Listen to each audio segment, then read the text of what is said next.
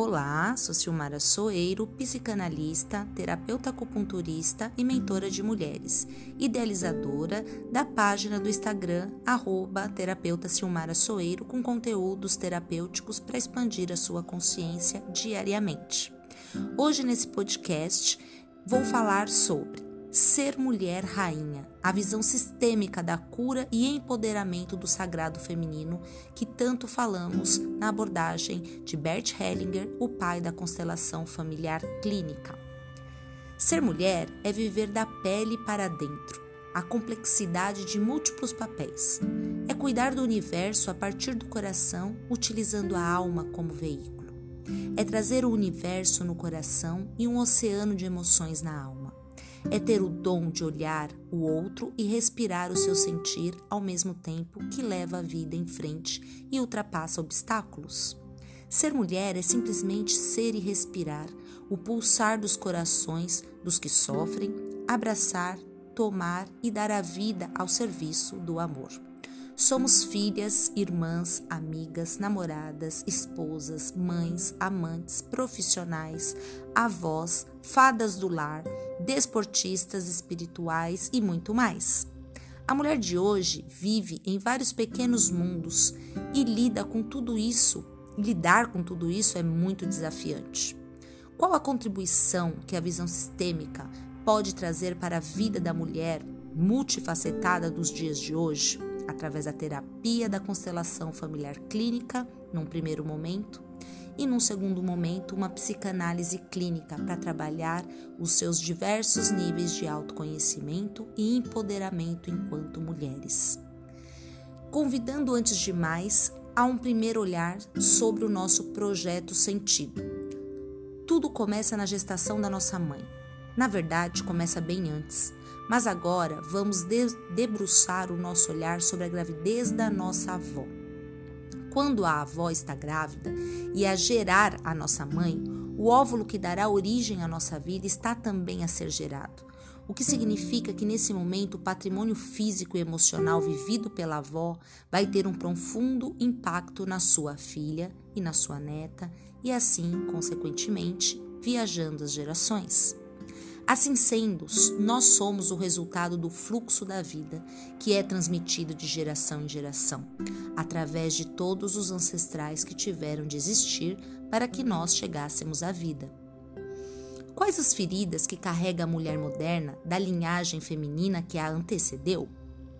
Neste momento, a maioria de nós, mulheres, está a ser movida por um arquétipo interno de emancipação e de jovialidade.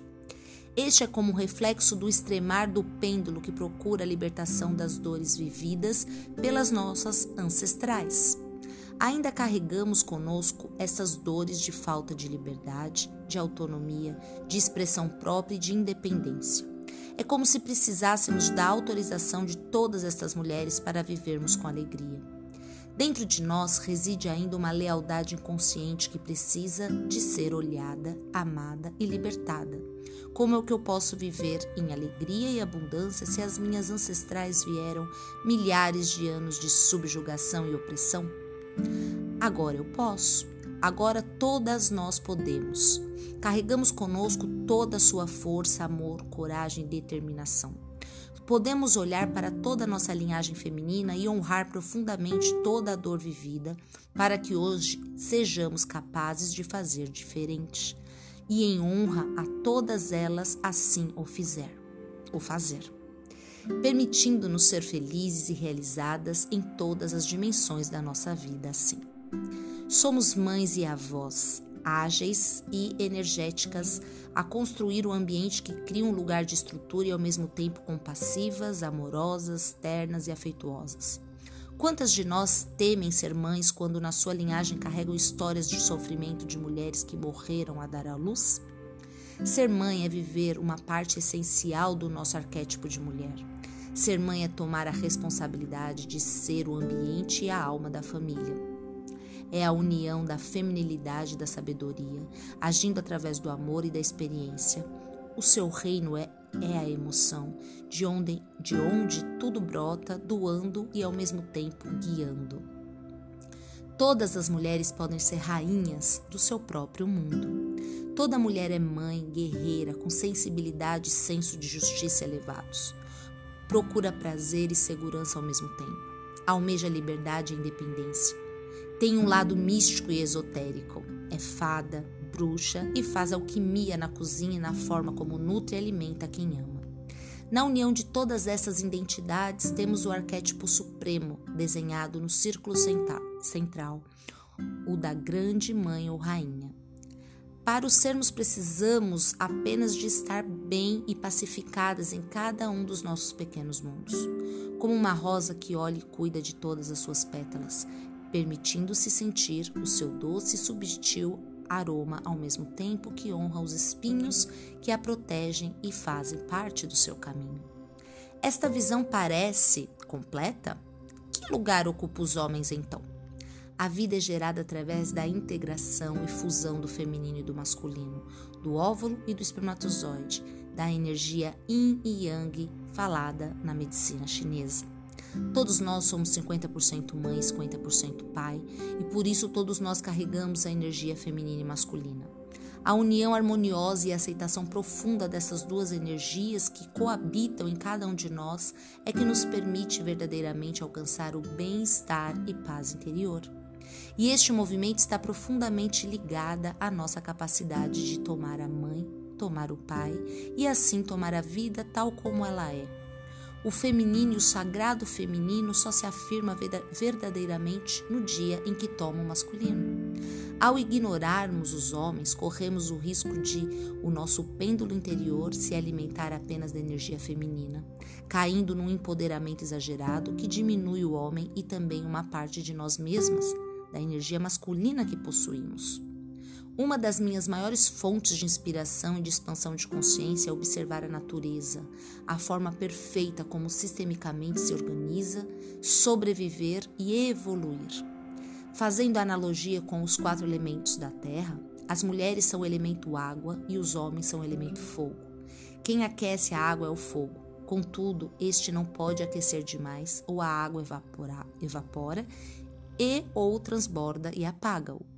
É este o equilíbrio natural e harmonioso que todos nós somos convidados a fazer ao longo da nossa vida que saibamos abrir o nosso coração a este movimento de integração, de aceitação, de completude.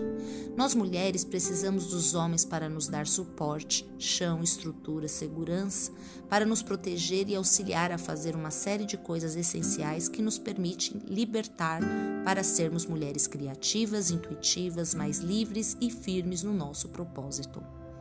Como podem contribuir os homens para esta cura das dores femininas? O homem também tem o seu lado feminino que precisa ser curado. Os homens podem prestar tributo às mulheres, honrando e fazendo parte dessa cura, olhando para nossa própria linhagem feminina, ao mesmo também que também se permitem empoderar pela sua energia masculina. Através desta abordagem sistêmica, curamos essas feridas e recuperamos as nossas partes de almas perdidas. Per Permitimos-nos viver como mulheres maduras e conscientes que somos.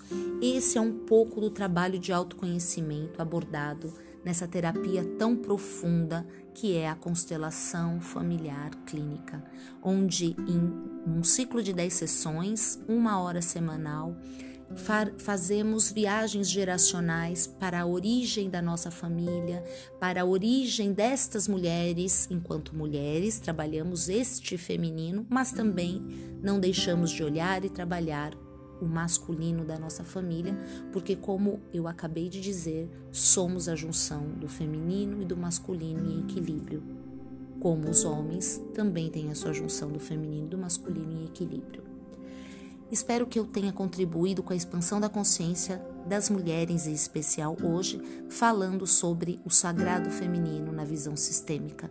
E aí nos dá a cura emocional, física, financeira, de relacionamento, de saúde e de muitas outras questões que estão impactando a nossa vida, porque não temos este olhar sistêmico da onde as raízes estão danificadas e ficamos presas apenas buscando sintomas nas folhas.